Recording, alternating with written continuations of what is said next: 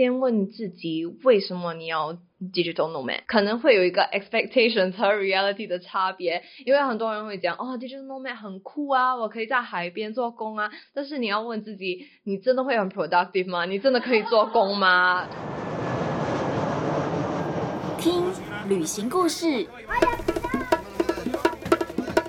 离开原本的生活思维，找到自己的生活滋味。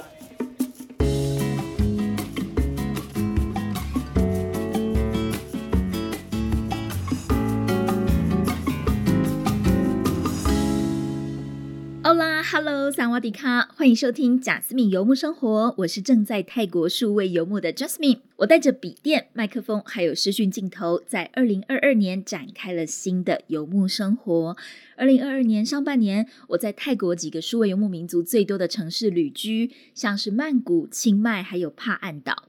而我在清迈的时候，认识了一群好朋友，他们每个人都刚好在数位游牧的不同阶段，所以我就把他们一个一个抓过来访问。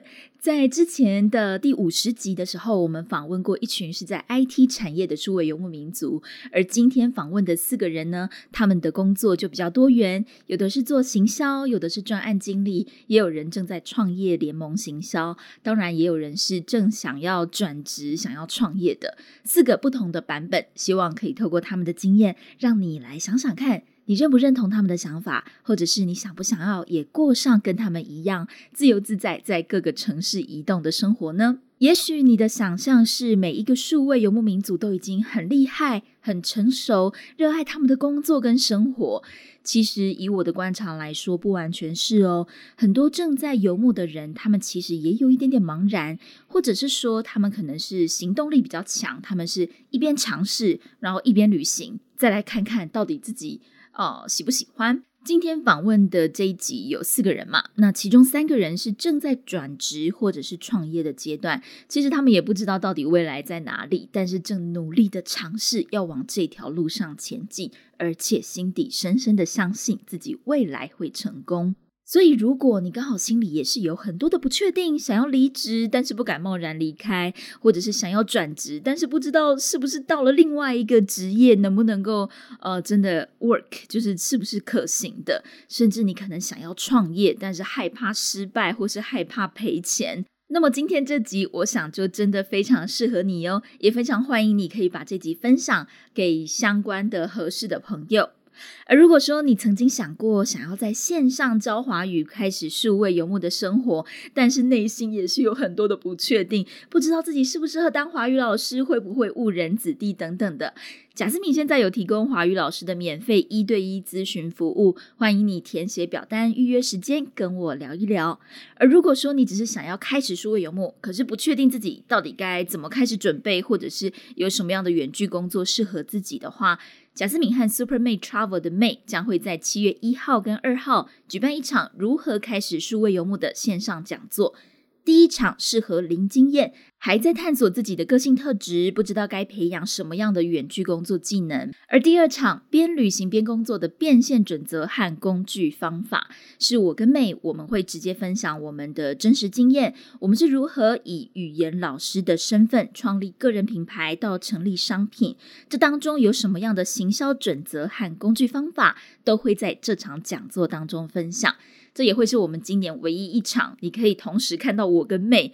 在线上，然后可以跟我们一起面对面聊聊天的机会，所以千万不要错过喽！报名的链接就放在描述栏位。当然，如果你有任何话想要跟贾斯敏说，欢迎你到 Apple Podcast 上面留言，也可以到我的 Facebook 或者是 Instagram 留言私讯。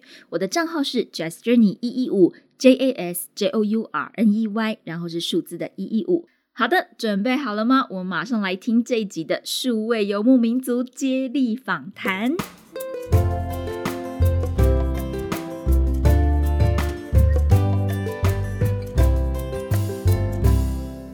个访问的对象是来自美国的 Walker，他非常的年轻，大概只有二十五岁。毕业以后，第一份工作是到日本当英文老师。存到了第一笔积蓄之后，他决定用联盟行销来创业。但是因为创业的期间，你可能要砸很多钱呐，而且没有收入，所以呢，他就用泰拳的学生签证，选择先到了非常呃物价非常低的清迈长期旅居。这边我们要特别先解释一下什么是联盟行销。联盟行销就是你可以在自己创的网站上面写文章，推荐商品。那只要有人用你的优惠码买东西，你就可以赚到一笔佣金。举例来说，如果说你想要买电脑，你不知道要买哪一台电脑才好，然后你看到一篇文章，那篇文章在比较五种电脑，而且呢，这五种电脑都有给你优惠券，只要你用这个优惠券去买，你就可以省下五百元。那其实这个笔电公司它也会付那个网站的人五百元，当做是佣金回馈。然后当然，笔电网站自己人也有赚到嘛，就是也有人买他们的商品，所以联盟行销是一个三赢的状态。那么这个方法联盟行销就是 Worker 他正想要开始打造的被动收入。现在我们直接来听这段访谈，访问的内容全部都是英文，大家可以练习一下英文听力。我也会在访谈结束之后做一些重点的中文翻译。来听 Worker 的故事吧。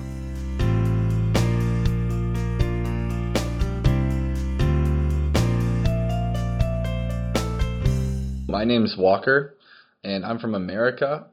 And I used to be an English teacher in Japan at a high school in a small town. I did that for two years after college. And now I moved to Chiang Mai to start my own business.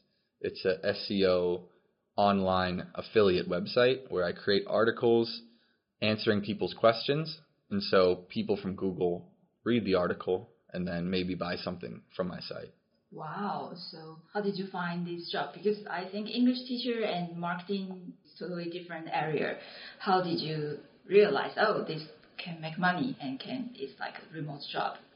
Yeah, for me, it was a really long journey. Since I graduate from high school, I have this feeling that I'm not going to fit into a normal job. Mm-hmm. So I need to find something that will work and probably become an entrepreneur. So my freshman year of college, uh, when I was 19, even then I'm looking how to make money online, how to start a business online, how to make a business with only one person because I want it to be uh, really passive so I don't have to work all day. Since then, when I was 19, I've tried many things. I tried online publishing, e-commerce, drop shipping, and um, finally this affiliate marketing, marketing and SEO. And I just tried it first with a small website, and it was a small success. And now because of that, I decided I'm going to make it a really big website and put all my effort into it. Wow. Mm-hmm. If you learn like so many skills when you are in college, then why you choose to go to Japan to be an English teacher first? Uh, that's a good question. I always wanted to go to Japan since I was nine years old. I loved anime. I don't really watch it now, but when I was 9, 10, 11, anime and Japanese culture was really important to me. I love it so much, like Naruto, Yu-Gi-Oh, Pokemon, Bleach. Naruto is like this? Yeah, yeah, ninjas. Naruto is 火影忍者. Okay, 火影忍者. Yeah, yeah, yeah. And others like Dragon Ball? Yeah, Dragon Ball. 七龙珠. Yeah, yes. those are really like amazing. They blew my mind because American cartoons are more childish. Yes. You don't see like real action, ah. violence and then when I graduated college, my businesses weren't a success yet. Mm. So I needed a real job. Mm-hmm. And then I saw this opportunity to teach in Japan, and it paid okay. Mm. I would get to live in Japan and experience a new culture, learn Japanese. I really wanted to do it. So even if I had a successful business at that time, I would still want to go to Japan. Yes. Just because traveling and challenging yourself with a weird job like teaching in the country of Japan, you know, it's really interesting. Yeah. I think your Japanese is quite good, like at least conversation part. How did you learn Japanese? Because only two years, then you can convert fluent conversation with local people. Yeah, I think I learned it quickly because I was in a small town where no one spoke English at all. So I mean, oh. from my first day, no one I knew except the English teachers at my school, and honestly, their English not that good. So if I want to order in a restaurant, go to a movie, make friends, date, do anything, I need mm. Japanese. Mm. And so I realized very quickly I need to put effort in. So every day I'm asking people questions, trying to learn new words, trying to use one new phrase every day. So maybe first day I learn, okay, I need to find a bathroom. So I look up bathroom, how to go to bathroom in Japanese. And it's like, toire wa doko desu ka? And so, mm. okay, uh, today I'll use that sentence. Yeah. And so every day I do more and more. But I really notice I'm not very good until like one and a half years. oh. So for the first one and a half year, I'm really not very good. Yeah. But then suddenly, because I just been listening so much, yeah. I started speaking decently. Oh. Mm-hmm. Wow. I think the environment is really important. Yeah, like when I Mhm. was in Mexico, I only can buy something Mhm. like jugo de naranja por favor para llevar. Oh, very good. That sounds very good, but actually I only can do that. I can't have a local conversation. But I think it's like uh, friends. Like uh, most of my coworkers they are from Taiwan or other Mexican friends. They can speak English, so I don't have to really use Spanish. Yeah, so I think that is a good way because I think like uh, as a digital nomad, it's really important to have connection with local people. I think Mhm. at least some. But the thing is, you have to know the language. Yeah, Yeah. It's true. I think my secret weapon for learning Japanese was this izakaya or like Japanese bar right next to my house where Hmm. only like old people hang out. Oh. But the woman who owns it really like treats me like her son, like always invites me, but she's some tempura, some tofu. yes, giving me tofu, Yeah, fruit, yes. alcohol Yeah. and wants me to go there so bad. Mm. And so I'm going there like all the time Mm. and they don't speak any English, but they want to talk to me so badly. Yes. Um, and so it's like the most challenging environment Yeah. because it's me, 10 old Japanese men, and they're drunk. so I really need to learn. And they really just keep speaking. So they're good teachers because no matter, even if I don't understand, Yeah. they just keep speaking to me and keep talking. And so every night it's just more and more Japanese and also doing karaoke. oh. Um, and that's a good way to learn as well because you see the kanji yes. and hiragana and katakana on the screen. Yeah, yeah, yeah. So I really think 50% I learned from this one bar. It's really cool. So, how, how will you give the definition of digital nomad? Do you think you are a digital nomad? I think so, but right now not very nomadic Uh-huh. because I'm going to stay in Chiang Mai one or two years yes. and I'm not as attracted to the idea of like moving every 2 months or 3 months. Yes. I'd rather want to live like 1 year in several places.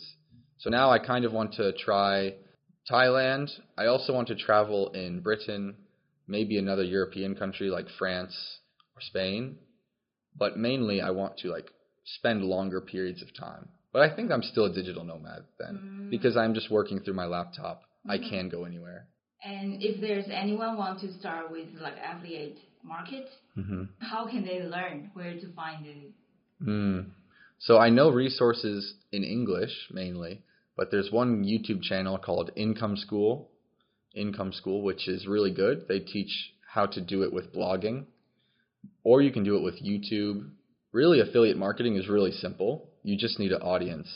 Mm. And so you have to decide how do I want to create an audience? It can be with podcast, YouTube, blog, or even Twitch streaming. Mm. But really, affiliate is building an audience and then finding products they want to buy. How many articles do you have to create? Like how many contents you have to create until you have stable income per, per month? Yeah, it it depends a lot on how successful the article is, Yes. but generally I need at least two or three hundred. Two or three hundred articles. Yeah, it Wow. needs to be almost like a magazine where you're putting articles every day. Mm. And so I'm my goal is by the end of this year to have like 500. You write on your own? No, no.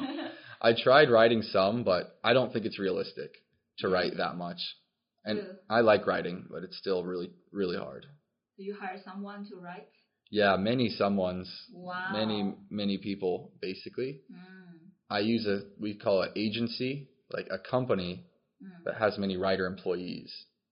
And I pay them and their employees basically, right? The most important part is called keyword research, Yeah. which is finding topics in Google that don't have many articles.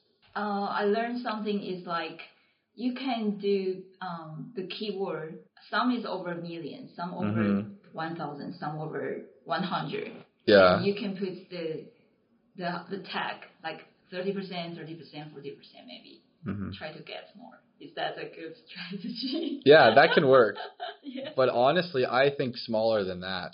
Yeah. And more simply, I just think, for example, a really hard article would be top 10 laptops.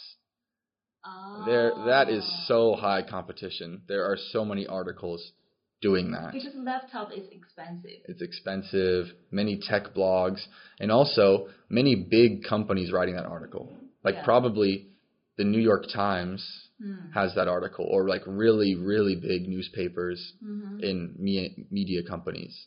But if it's top 10 laptops for graphic designers under $400, maybe that article doesn't exist. So if you write that article, people will find it.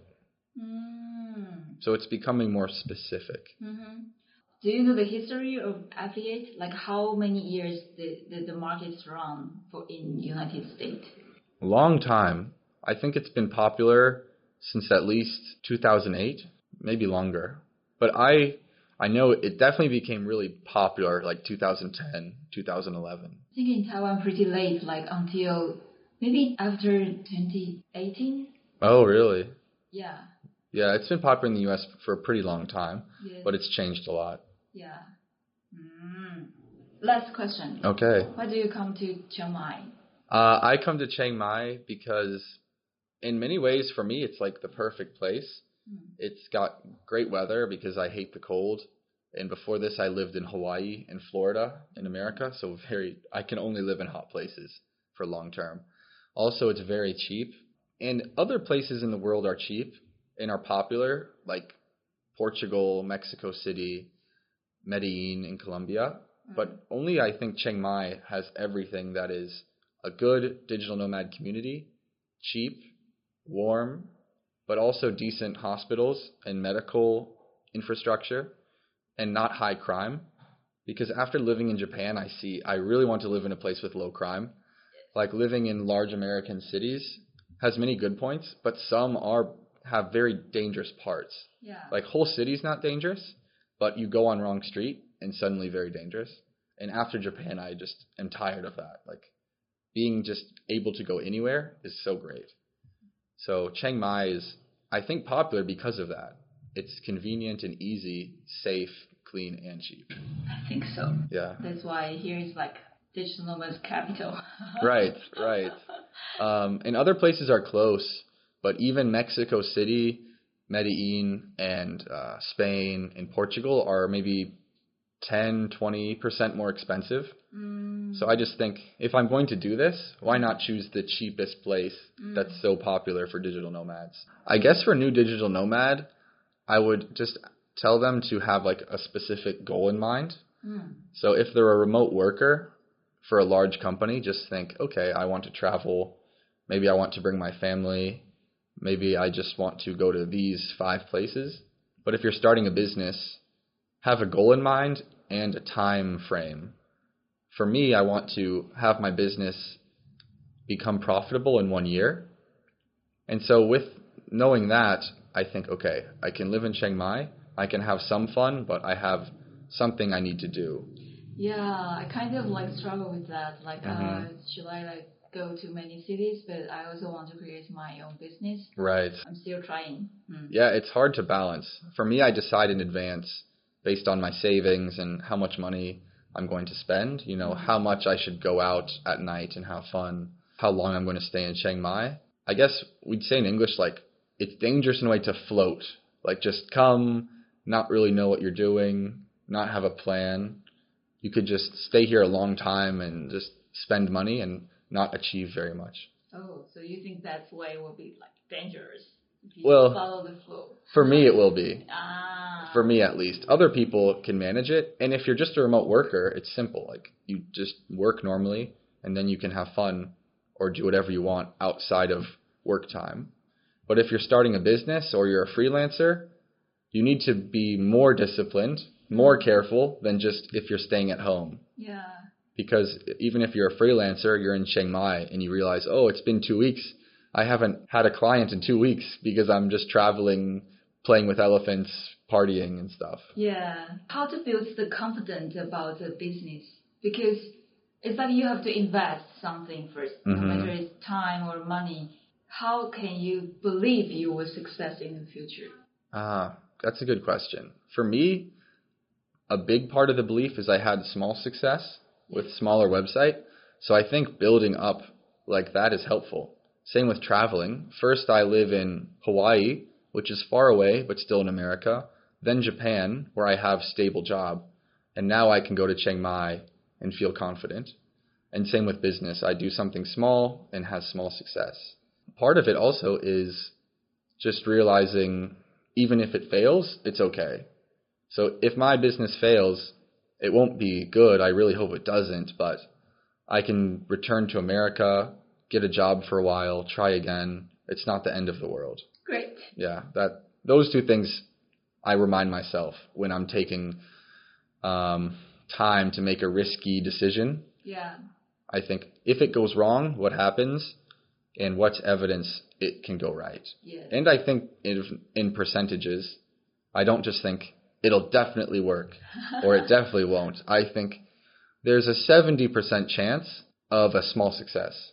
I thinking in percents really helps me stay calm.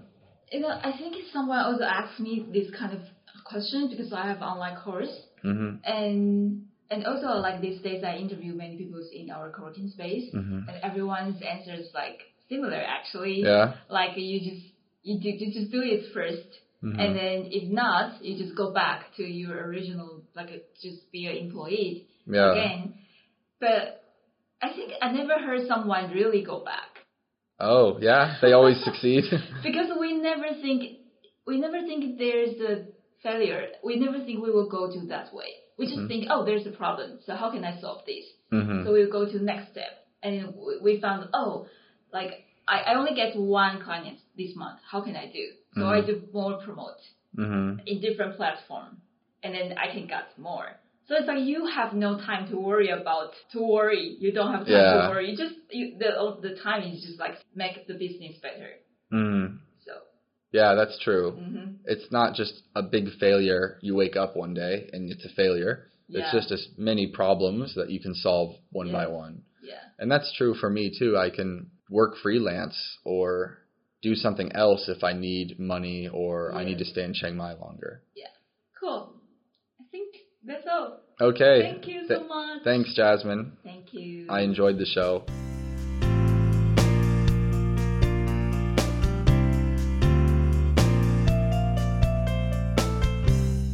听完了 Walker 的故事，你觉得怎么样呢？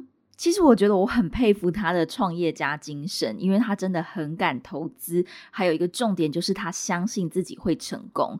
他从学生时期就开始在研究创业啊，还有被动收入这些知识。但是他是在毕业之后呢，因为一开始就是你还没有存款可以投资嘛，没有办法马上执行，所以他选择先到日本去教英文。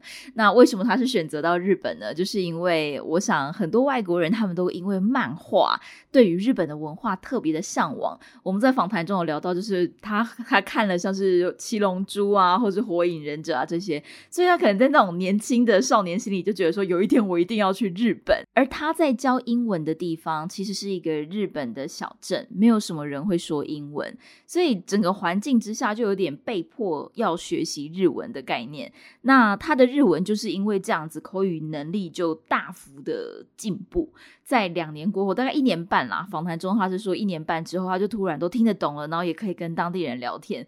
我觉得这真的很有趣。然后他还说他的秘密武器是因为就是他就会去一个有点类似小酒馆、餐馆的地方，然后里面都是老人，所以他就是每天跟这些老人练习日文，他的日文就很厉害。我觉得这真的是一个学语言非常好的方式，因为我自己在呃在墨西哥住的时候就有点可惜，就是可能跟你很拗的朋友都还是会说英文啊，所以呢就没有办法真的完全全部都用到西班牙文。但是在我在买东西的时候，比如说买果汁啊、买 taco 啊，那这些摊贩他们都不会讲英文，所以我在点餐方面就非常非常的流利。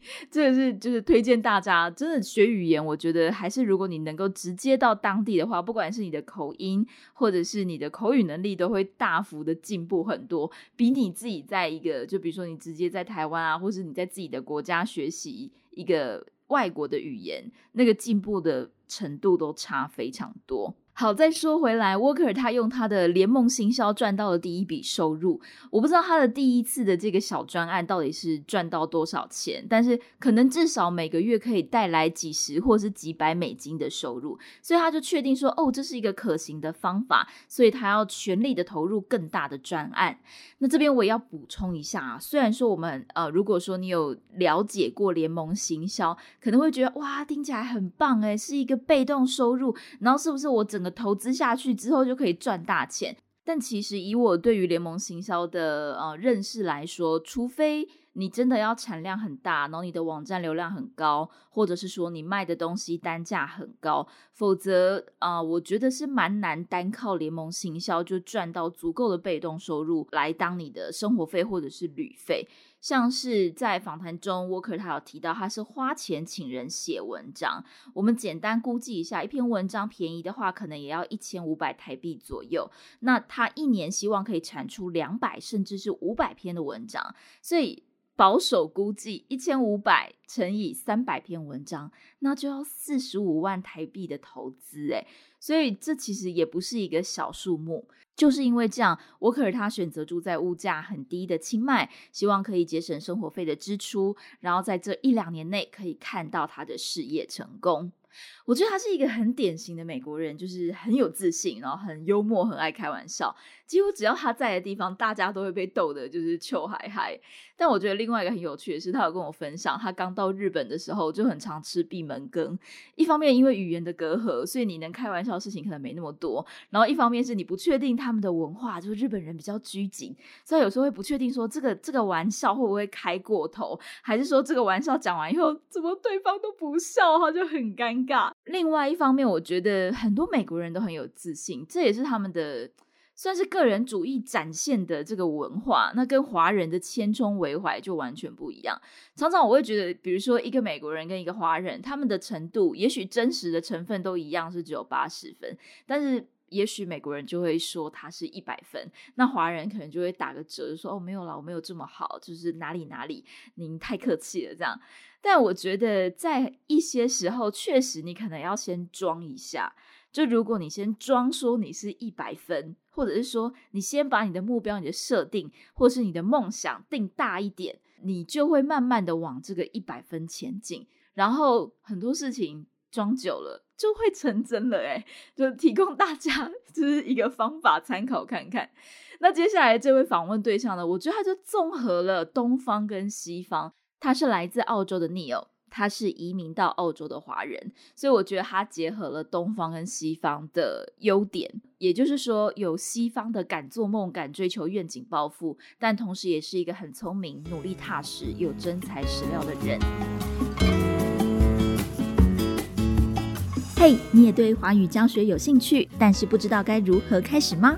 贾思敏现在提供华语老师的免费咨询服务。如果你也想透过教华语展开数位游牧的生活，欢迎你填写咨询表单，表单的链接就放在描述栏位哦。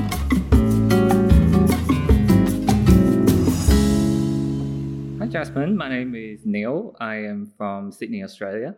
I used to be a chartered accountant working in external financial audit, and I just quit my job two weeks ago.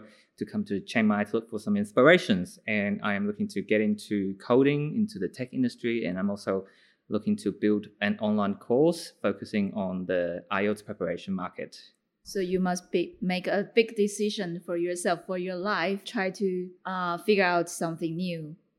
Yeah, I, I would say it's kind of a big decision because I am choosing to walk away from a comfortable life that I was so used to and choosing something that I am uncertain of.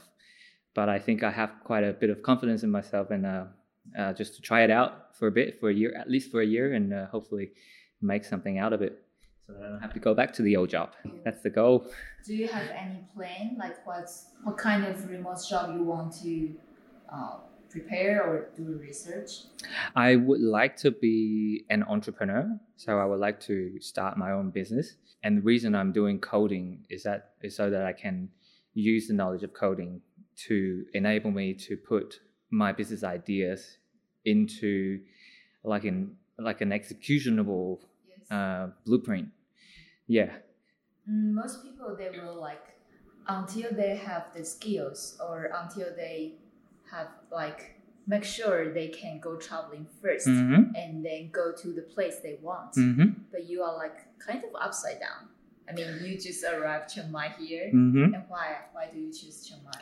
I think I am a very goal oriented person. So if I know what that vision or like the ideal state of life that I like to lead, I think I will, I am much better at coming up with like tangible action steps and solutions in order to get to that. And the reason I'm coming to Chiang Mai is because I know that Chiang Mai is a, is like a digital nomad capital. And I want to come out here and experience what life is like and what is possible so that I know what their vision is, is like. And then I am taking steps. Uh, for example, I'm going back to Australia in like two days' time and getting to a coding boot camp. And that is like sort of a first step into that entrepreneurial journey. And I think I quite like Chiang Mai and I think I want to come back. It's a, it's a very special place. Yeah, Yes. I believe you you will close to your goal and you will be an entrepreneur. Thank you. Yeah, yeah. So can you tell tell people like why do you like digital nomad lifestyle and do you Mhm. have any suggestion for them if they are still have their job but maybe not that happy? Right.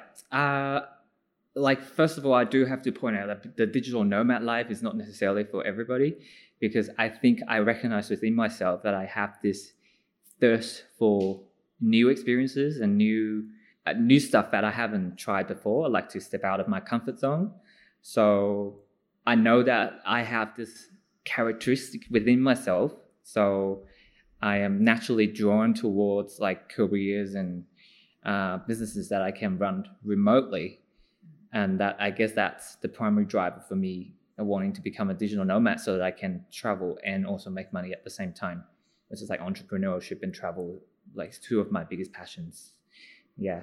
And I guess for people who are thinking about this, and I think the very important first step for them to do is to understand who they are as a person, what kind of lifestyle do they desire. It's not necessarily going to be digital nomad, even though if they're not satisfied with their job, they should really look inwards and think about the stuff uh, the type of things that they don't necessarily agree with, and then also think about how, what kind of lifestyle they really desire. It could be digital nomad. It may be like a different job in a different industry that involves like I, I guess um, different responsibilities. Um, so it doesn't have to be digital nomad, but it just has so happened that I would like to be a digital nomad because I like to be everywhere and see new things, and then also I also want to build my own business.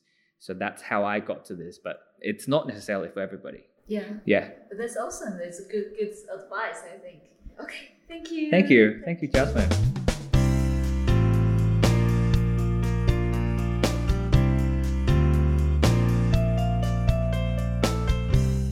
他在三十岁左右就离开了稳定高薪的会计师工作，开始学写程式。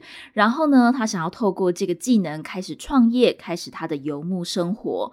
而他比较安全保守的做法，就是先存到两年的生活费，让自己可以无后顾之忧的投入这个转行的计划。所以，如果说你也是呃可能会担心、顾虑比较多，也许你就可以参考 Neil 的做法。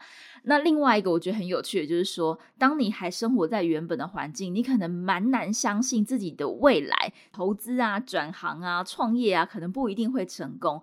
那你要怎么相信自己可以？其实你就是想要先看到，或者是说你身边有这样子的朋友。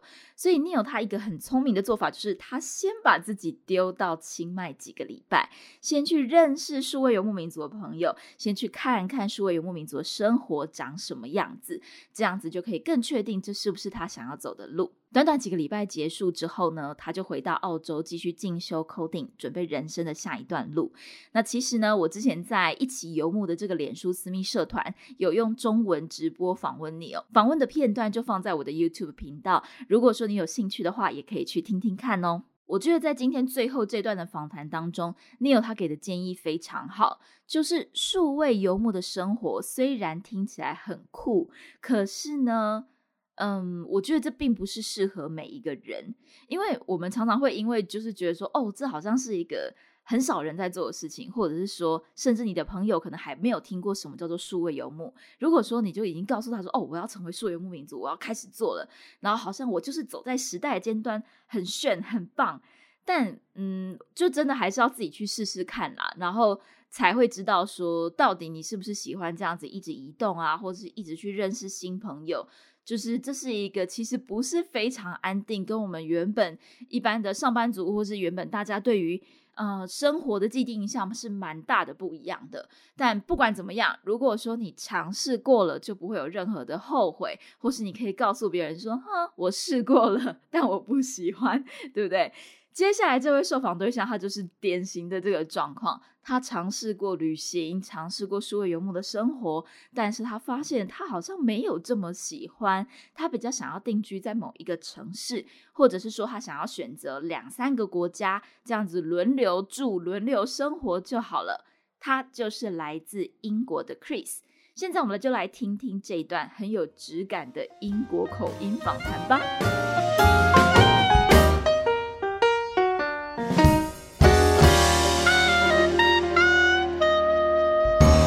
So I'm Chris, and I am 33, and I'm from England, and I work as an IT consultant. And why are you in Chiang Mai now? Gosh, that's a good question. um, I've lived in England most of my life, and last year I decided, during COVID, I decided to take a break from England and go travelling and work abroad. So I went to Tanzania in in East Africa for a few months, and then I went to Spain for a month, and then I came to Chiang Mai last year. Wow.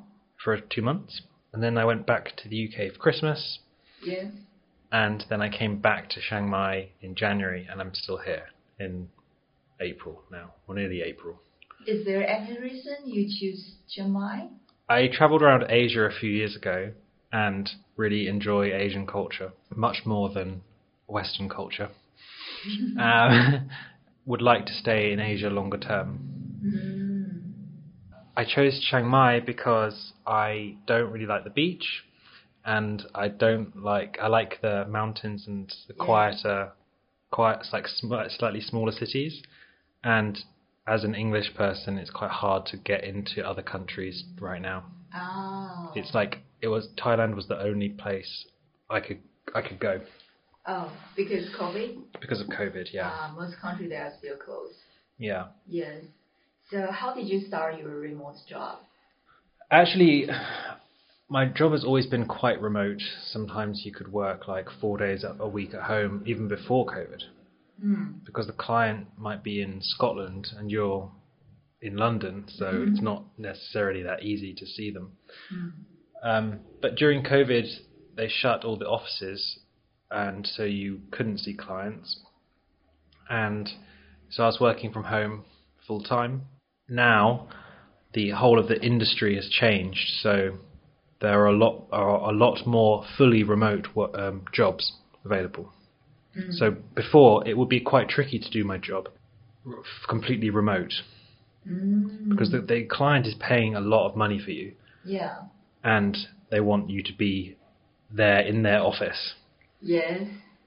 But because of COVID, now they don't really want you to be in the office. So, so that's why you can start go traveling. yeah, exactly. Mm. Can you explain more about your job? Like, what do you do with your client? Yeah, so the client will pay for a consultancy, which I will work for. I'm a contractor, so I work as a contract Mhm. employee for consultancies. And they will pay a consultancy to um, deliver projects for them, IT projects. So typically that would be a new system, like a, a system to manage all their customers in. um, and to manage the companies they work for and sales and products and things like this. So my job is to spend time with the client to find out what their requirements are for the system, which means chatting through all of their processes that they have in their business. Yes. Once I understand how their business works, I then design a solution for them with the software. Um, and that also might involve integrations with other software and other applications or websites and things like this. Um, and then I will manage the build of the system, which means working with engineers to make sure they build the system correctly mm. based on my design. And then I will help the client and support with testing the system, and then I will provide training, and then we will go live with the system. And I will Wow. hold the client's hand through the process. Yes. and then eventually, the client is going to use the system and they test it, and they, they use it in real life. Yes. And if they're happy, then that's great, and I Yeah. can leave and do another project. Yeah. So that is what my full time job typically is. So yeah. Sounds, sounds great. Like you are important in the company. Yes, I'm an Yeah. important part of the team. yeah. So I have to basically manage the client and I have to manage my engineers. Mm. So it's like it's very technical sometimes and sometimes it's not technical at all. It's all about Yeah. people, people, people. Yes. Uh, so because COVID and you want to explore a new place, or why do you start the digital nomad life? A few years ago I went traveling around Asia for 6 months with a friend. yeah. and I quit my job and I just went around Asia, had an amazing time. After that six months, I came back to the UK and I said, right, I'm going to work for three months and then I'm going back to Asia and I'll get a job in Asia. Mm-hmm. And then COVID happened. and then I got, and then I was stuck in, in the UK for maybe a year and a half hmm. working remotely on this, doing my job. Hmm. And then I decided I need to go back out to Asia hmm. soon. I started in Tanzania, which is obviously not Asia, but Yeah. How how was Tanzania? it's like a mystery. I don't know anything there. uh, yeah, it's an amazing place. It's so beautiful, and people are so nice and friendly. Is that like a big city? And what do they have there? Like is a beach or is a mountain or? Yeah, you have um, you have Mount Kilimanjaro, the, like the tallest mountain, and you also have beaches and like tropical Zanzibar as well is like a tropical island next to Tanzania. yes. and there's lots of wildlife like safari and elephants and giraffes oh, and lots things. of animals. Yeah. Yeah, I have I have some family who live there, so Ah. that's why I went there. yeah. So yeah, but A- Asia makes more sense for me because I like hmm I, wa- I I enjoy Asian culture more.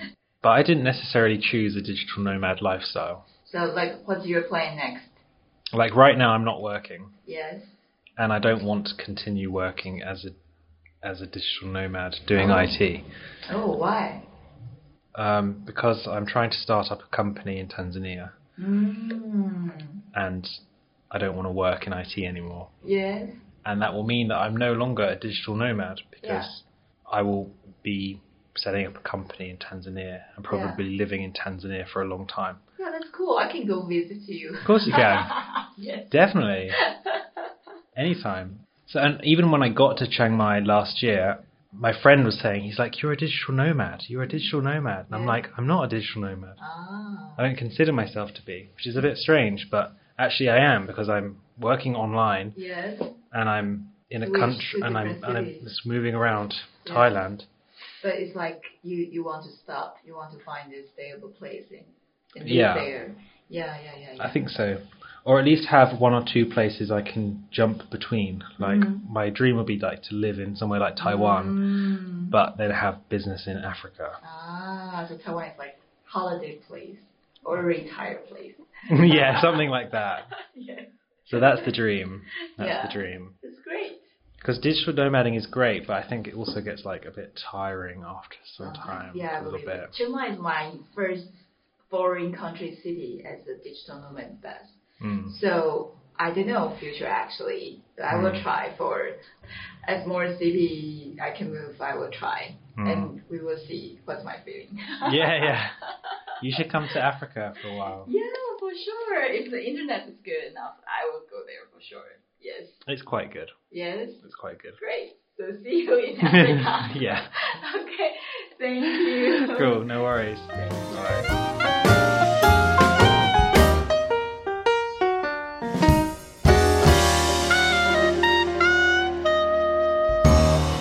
我觉得 Chris 他的工作很有趣的，就是他听起来是科技产业，但其实他并不会写程式。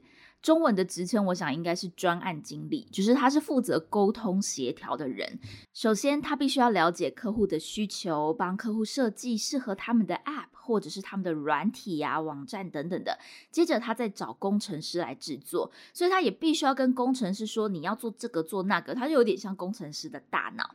简单的说，就是他是工程师跟客户之间的桥梁，必须要很弹性的、很柔软的知道要怎么跟一些 OK 啊跟客户沟通，但是他也要有一点 coding 的背景知识，知道说当客户提出一些需求的时候，这个需求是不是在工程师那段是可以完成的，然后呢，再把这些需求去跟工程师沟通。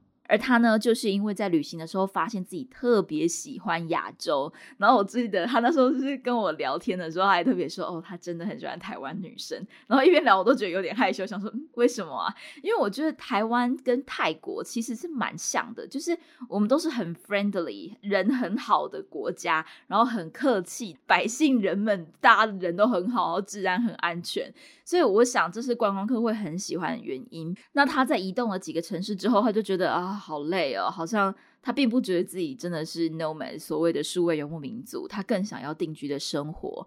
那因为他有家人在非洲的坦桑尼亚，所以他想要在那边开 Airbnb，彻底的离开 IT 产业。我觉得这也是一个超酷的，你看他也是一个就是马上想要转行，然后发现自己其实喜欢的是呃跟他原本想象的可能不太一样。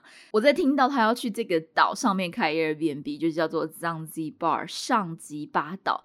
天呐，Google 上面的照片真的超美的，我真的也很想去非洲，很喜欢动物，好想看动物大迁徙。我觉得就是这也是我非常喜欢旅行的原因之一。你可以认识到来自世界各地的朋友，然后他们可能在世界各地有不同的据点。我的愿望就是未来我可以认识世界各地每一个城市的人，这样我在旅行的时候都有人可以照我。超级开心！好，马上要进入今天的压轴了。最后一个访问的对象呢，也是唯一的女生，然后她也是唯一用中文接受访谈的人。她是来自新加坡的 Natalia 宁霞。她非常非常的活泼，我很喜欢她的热情。我觉得她就是天生自带很多能量的人。每次跟她一起出去吃饭啊，一起出去玩啊，都会觉得很开心。那也不用急着讲话，就是有她在，整个整个团体大家就是充满正能量，非常非常开心，是一个很酷的女生。那因为是中文访谈，所以我就不用多解释、多翻译了。我们马上来听听看宁霞的故事吧。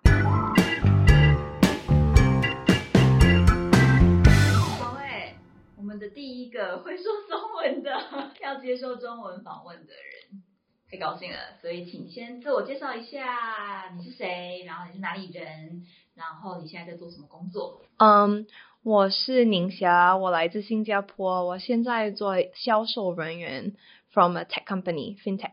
对，是一个像是科技公司的销售人员。对，所以你为什么会来清迈啊？嗯，我想做 remote work，然后我想这里 Southeast Asia 好像 WiFi 不是很好，所以我想呃只有三个国家 WiFi 蛮好的，第一个是 Vietnam，第二个是巴黎 Indonesia，and 第三个就是泰国。所以我选，嗯，我不喜欢 island，呃，不喜欢海边 我不喜欢海边，也不知道怎么驾摩托车，所以我觉得清迈比较好，因为有一个 old town，所以我可以走来走去，最方便的。很聪明耶。所以你的工作是可以让你远距工作的吗？可以，是你有特别跟老板谈吗？还是说就刚好本来就是一个 remote job？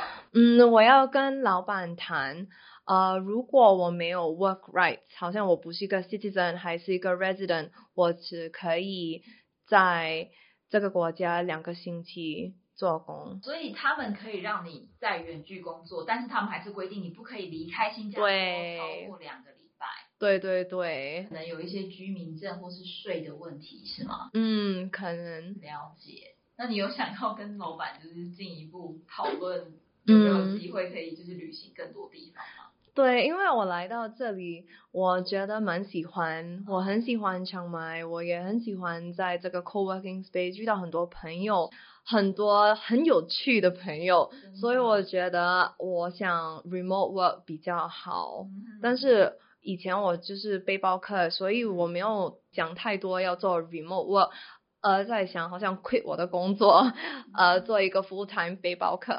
我也希望我可以这样，就是存够满额钱就好好的去旅行。所以你这样子的，就是 nomad life 已经多久了？现在好像一个星期而已，只剩下多一个星期，好伤心。之前有去过其他国家吗？我有去过其他的国家，但是是背包客，而不是远距工作。对，哦 OK，了解。那你去过的那些国家当中，你最喜欢哪一个？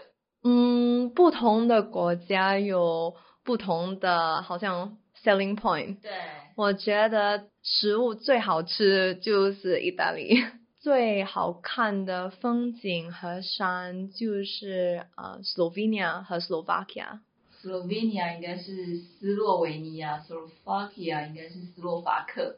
应该是，好嗯，所以你当初是因为想要喜欢旅行，开始去找远距工作吗？还是说嗯契机刚好？因为我本来就是想去 Georgia，是那个国家靠近 Armenia、Azerbaijan 和 Turkey。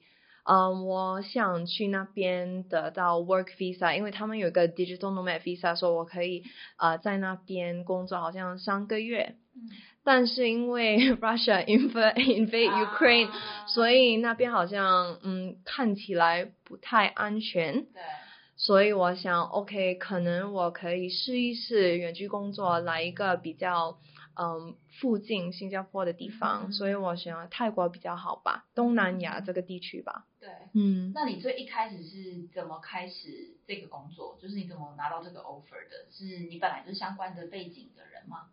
哦，呃，怎么做一个 FinTech salesperson 对吗？对，就是你怎么有办法找到一个远距工作？也就是你现在的这个工作是怎么开始的？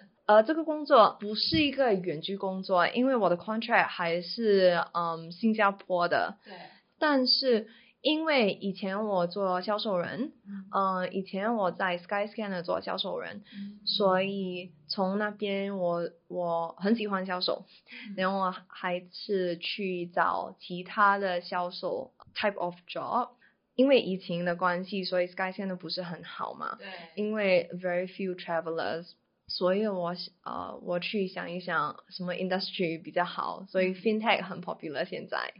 嗯，支付，支付，哦，支付，啊，tech company 好像 Alipay、WeChat、PayPayPal 这种。对对。嗯嗯。那个很 popular，所以我去啊找一个 相关呃 similar job。你等于这个礼拜以来有点像是体验了。对。嗯嗯嗯。你觉得呢？你有看到什么优缺点吗？嗯，我觉得 digital nomad life 蛮好，因为嗯，这里很多人都是也是在做工。对，如果很多人不在做工，我觉得有点难，因为他很多人会说啊，今天要去这里，今天要去那里，然后我不可以去，我就会很伤心。但是因为这个是一个专门是 co-working space 嘛，所以很多人都呃可能是自己的创业家，还是呃哦做 remote work，所以觉得还 OK，因为我们嗯好像九点到五点我们还在做工嘛，所以是 normal working hour。对，所以放放班后，我们可以去呃游览哦。嗯所以我觉得这个 schedule 蛮好的。嗯嗯，缺点就是因为我在家里有很多东西，好像我有两个 monitor，我有一个 standing desk，我有一个很 comfortable 的 chair，我的 WiFi 也是很好，and 在家里父母都帮我买食物吃，所以我不用去特别 order 外卖，还是走去嗯对，吃饭，所以我觉得比较 productive。真的，嗯，因为我是销售人，所以每个 quarter 我有 sales target，所以好像 at the start of the quarter，他们会给我哦，你要 like 什么 like 什么 quarter，要卖几个 contract 这种，所以我觉得如果很 like 整个 quarter 都都是蛮 chill 的，不可以，我我不会达到我的 sales target，所以我觉得那个 productivity 蛮重要的。嗯，所以你可能会分季节，不同的季节，然后有的时候比较 chill 的时候就可以出去，可能到处玩一下。然后但其他时间可能就回到新加坡工作。对对，因为现在是 end of quarter，所以我来清迈的时候，嗯，只剩下两个星期做 end of quarter，呃，我已经达到我的 sales 目标了，所以我不用做很呀，对对对对对，所以现在可以 chill 一点。但是如果新的 quarter 来，好像 April，嗯，我就会更 busy。如果有人现在要开始数位游牧了，嗯哼，你会给他什么建议吗？嗯，如果他们要做 digital nomad，对他还在决定，在犹豫，想说这样真的好吗？可是我好像又比较，就像你刚刚讲的，我好像比较适合稳定的，可是又想试试看看看这个世界。我会说，嗯，先问自己为什么你要 digital nomad，嗯，是不是你？可能会有一个 expectations 和 reality 的差别，因为很多人会讲，哦，digital nomad 很酷啊，我可以在海边做工啊。但是你要问自己，你真的会很 productive 吗？你真的可以做工吗？你真的喜欢海边吗？还是你喜欢拍照跟你朋友 想分享你在海边？所以我觉得先要问自己，为什么你要做一个 nomad？因为 digital nomad 有好有坏嘛，嗯，所以你要看你是不是有 realistic expectation 嘛，嗯，第二步就是我觉得你要试一试，可能可以像我一样，先去一个嗯离你的呃好像离你的国家不是太远，对。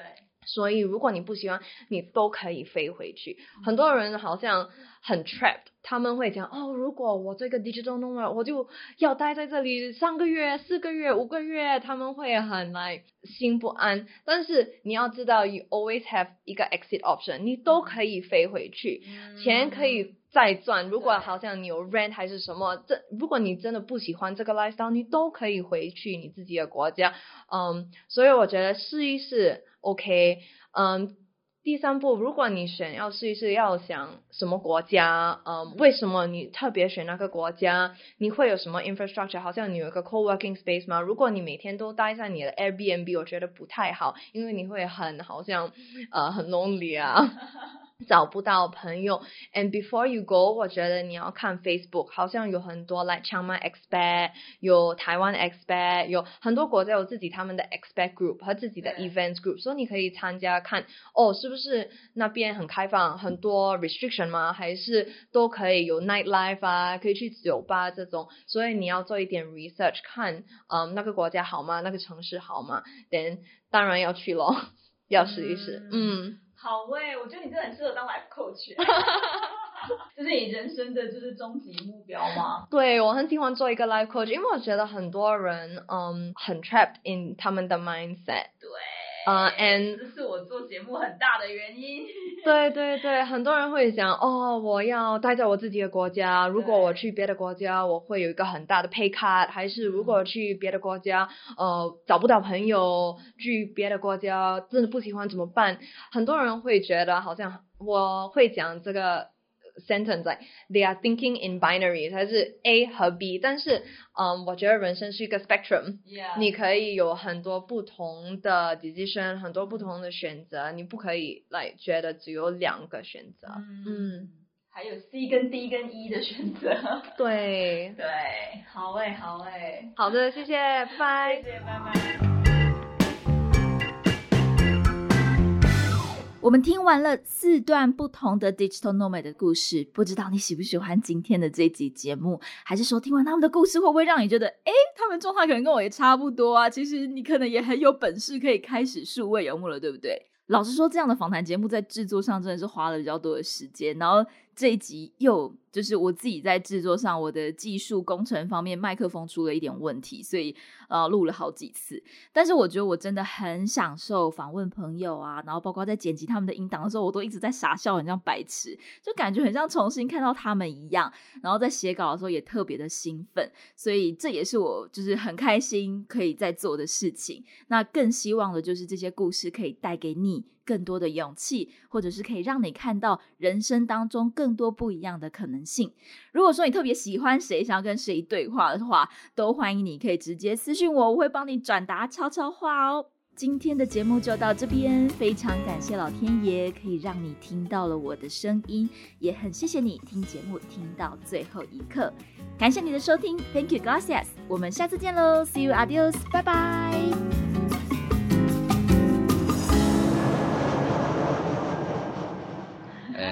thanks to all your listeners. I hope my English was uh, didn't sound too bad and was easy to understand. yeah, I can hear you like slowly. yeah, I try to talk a little bit more clear than usual. Ah, great. Thank All you. right, thank you. ขอบคุณค่ะ Kapun krap.